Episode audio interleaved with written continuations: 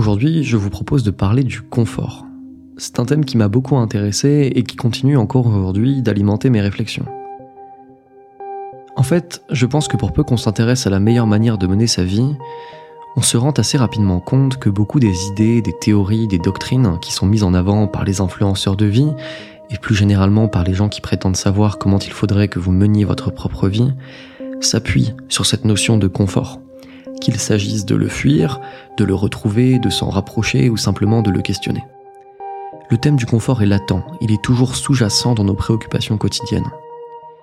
Je vous propose donc de plonger dans ce que le confort dit de nous en tant qu'individu aussi bien qu'en tant que société.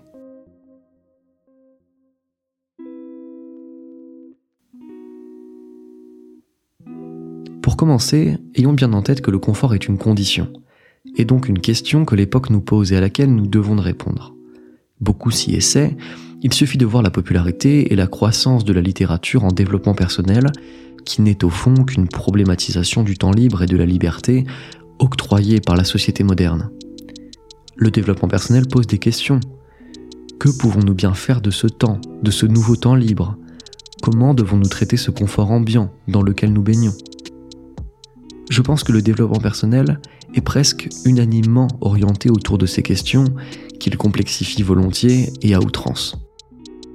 Concernant la définition du confort, je ne le pense pas comme une condition élitiste ou bourgeoise, mais bien comme une configuration qui englobe et recouvre l'ensemble de la société, indépendamment des classes sociales, une donnée qui nous concerne tous, qui modifie nos comportements et nos schémas de pensée. Le confort est un phénomène total, comme l'est le numérique, l'individualisme, le narcissisme ou l'ensemble des phénomènes de société. D'ailleurs, il y a fort à parier que si vous écoutez cet épisode, vous êtes tout comme moi, tout comme des centaines de millions d'Occidentaux, plongés dans ce confort perpétuel et englobant. Le confort est une conséquence donc, généralisée, celle de la modernité, du développement de la technique et bien sûr du capitalisme. C'est lui qui rend la vie plus légère, qui nous rend mobile, qui satisfait nos besoins en quelques mouvements de pouce et qui rend notre vie en dernier ressort plus simple et agréable. C'est de ce confort-là que je vous parle. Il n'exclut pas la peine, la douleur, le travail ou la misère, et c'est peut-être ce qui le rend si pervers. Il se développe, malgré nous, dans nos modes de pensée, dans nos utilisations quotidiennes du numérique, nos activités et nos pensées. Toute la question et donc de savoir ce que ce confort nous fait et surtout comment nous devons nous positionner par rapport à lui. Me concernant, j'ai compris qu'il faudrait un jour ou l'autre que je questionne mon propre rapport au confort, que je plonge dans ce qu'il dit de moi et par extension peut-être ce qu'il dit de nous. Car comme nous allons le voir, le confort est loin d'être une sensation aussi subjective que l'on voudrait le croire. Il se pourrait même qu'il soit un dénominateur commun, une condition qui nous rassemble et nous définit, quelque chose de plus profond qu'il n'y paraît. J'ai donc commencé par m'interroger sur ma propre posture face au confort. Comme je crois beaucoup de jeunes hommes occidentaux, la vie accommodante, disons calme, m'a poussé à rechercher d'autres vibrations, d'autres défis, d'autres aventures. C'est comme ça que j'ai assimilé une bonne partie des discours modernes autour de l'effort, de la nécessité de se mettre en danger, de repousser ses limites, pour entrevoir de nouvelles perspectives. Ces idées, alors nouvelles, plaisent d'autant mieux que notre vie quotidienne est, en dernier ressort, dénouée de tout véritable défi, de toute envergure, de toute nécessité d'excellence, en dehors de celle que l'on s'impose soi-même. Mais nous y reviendrons. J'ai donc décidé, comme beaucoup autour de moi, de passer de l'idéal à la pratique, à la mise en place de la progression, de sortir de ma zone de confort puisque telle est l'expression consacrée. Je pensais ainsi accéder à une nouvelle productivité, transcender ma force de travail et de création en sortant de cette société dite du confort. C'est souvent ici que s'arrête la réflexion. On se contente de dire que nous baignons dans un confort vital, que nous devons nous forcer à en sortir et que c'est le prix à payer pour accéder à une nouvelle facette de l'existence. Fin. Mais je crains que les choses ne soient pas si simples. Je n'étais pas satisfait de cette réponse. Je ne pouvais arrêter de m'interroger. Étais-je véritablement sorti du confort et pourquoi? Pour une vie millimétrée? Parfaitement ordonnée, sans vagues? Était-ce bien cela Fuir le confort?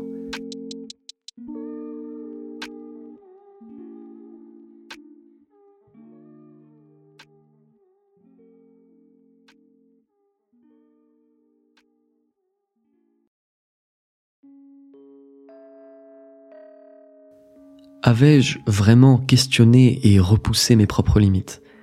M'étais-je véritablement mis en danger?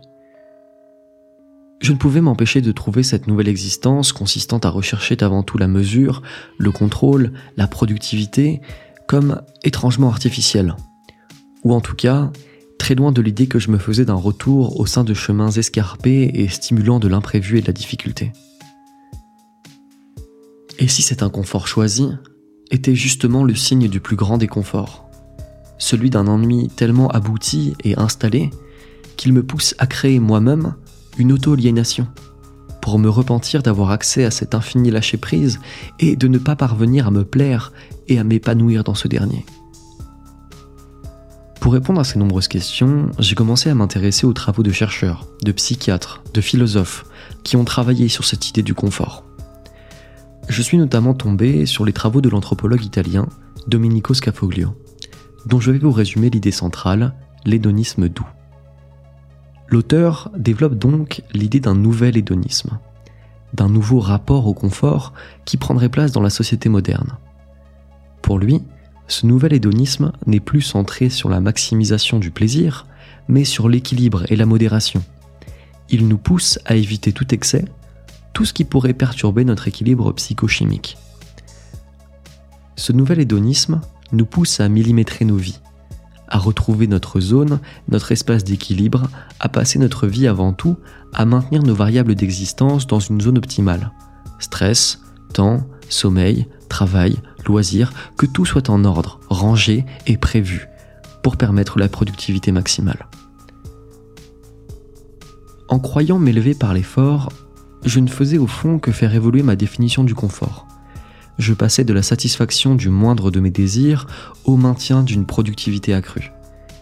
Mon référentiel est passé de l'excès et du plaisir satisfait à la production et à l'équilibre maintenu. Voilà tout.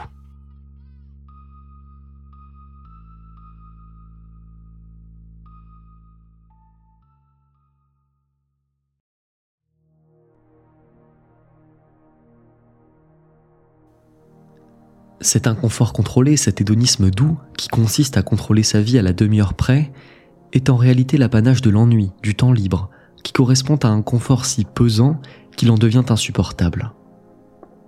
Ne supportant plus le confort pesant d'une vie sans vague, je réglemente ma vie, je règle, je m'impose en inconfort, car il reste en vérité, en dépit de tout, le plus confortable pour me sentir à nouveau bien. Si je vous parle de moi, c'est parce que je pense que je ne suis pas le seul à être dans ce cas. Je pense que nous sommes très nombreux à nous interroger sur la meilleure manière de mener nos vies, d'avancer sur nos projets, de changer graduellement nos habitudes pour tendre vers plus de réussite. Si le confort vous pose problème, si vous le ressentez comme un obstacle vers des chemins inexplorés, je crois que la réponse que nous offre l'époque, celle d'une maîtrise et d'une surveillance de soi dans un culte de la productivité, fruit des doctrines anglo-saxonnes par ailleurs, n'est ni viable ni tenable.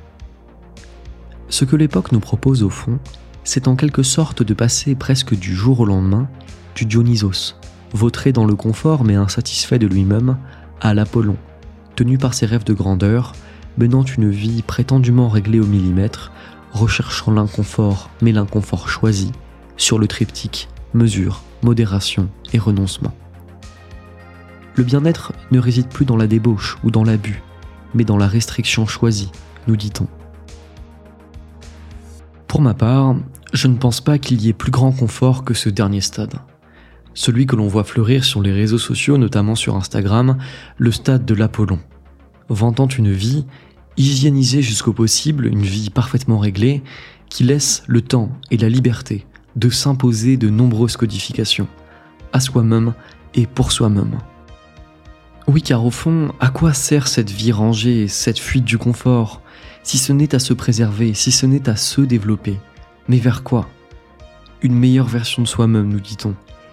Tout ça pour ça, un petit confort narcissique et rabougri Personnellement, je refuse de croire qu'ici se trouve l'aboutissement de nos vies d'hommes.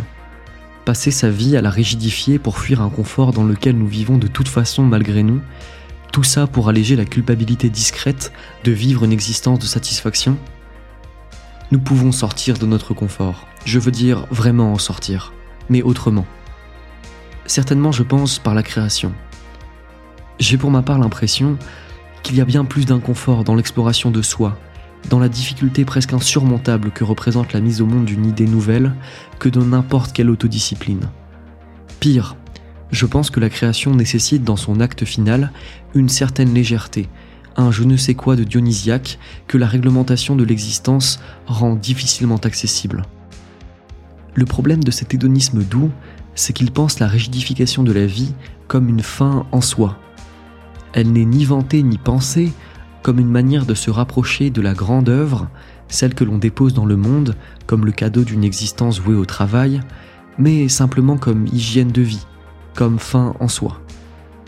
La rigueur et l'autodiscipline deviennent l'art, que les mortels, les faibles d'esprit, les dionysiaques nous envient, eux qui se vautrent dans le confort perpétuel, nous qui en sommes sortis.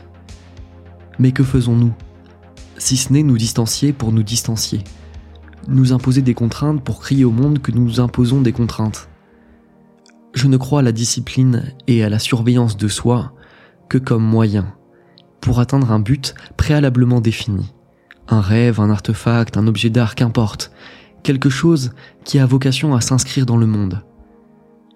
Cultiver l'excellence et la discipline pour rester dans un équilibre de vie constant, comme beaucoup le font, revient à courir sur un tapis de course en espérant profiter des magnifiques paysages et arriver en haut d'une montagne. L'effort peut être parfaitement simulé, il peut même dépasser en intensité l'effort réel que constitue une excursion sauvage. Mais il restera à jamais vain. La roue tourne dans le vide, l'esprit se discipline en vain. Au fond, peut-être que la réponse se trouve dans la conjonction des deux attitudes. Dionysiaque est détendu, Apollon est dédié, mais pas à soi, à l'art. Voilà peut-être la formule gagnante. Faut-il alors se distancier du confort? Certainement. Mais peut-on le faire par la discipline seule? J'en doute. Par la création et la discipline que celle-ci suppose? Je pense que oui. Toute création est douloureuse. Toute création est inconfortable, par le risque, par la discipline et par la liberté qu'elle nécessite. Voilà qui est dit.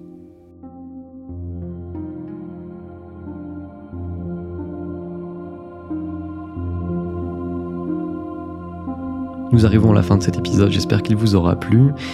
Mon Instagram s'affiche à l'écran pour celles et ceux que ça pourrait intéresser. J'y poste du contenu supplémentaire par rapport aux seules chaînes YouTube et Spotify du Dolmen.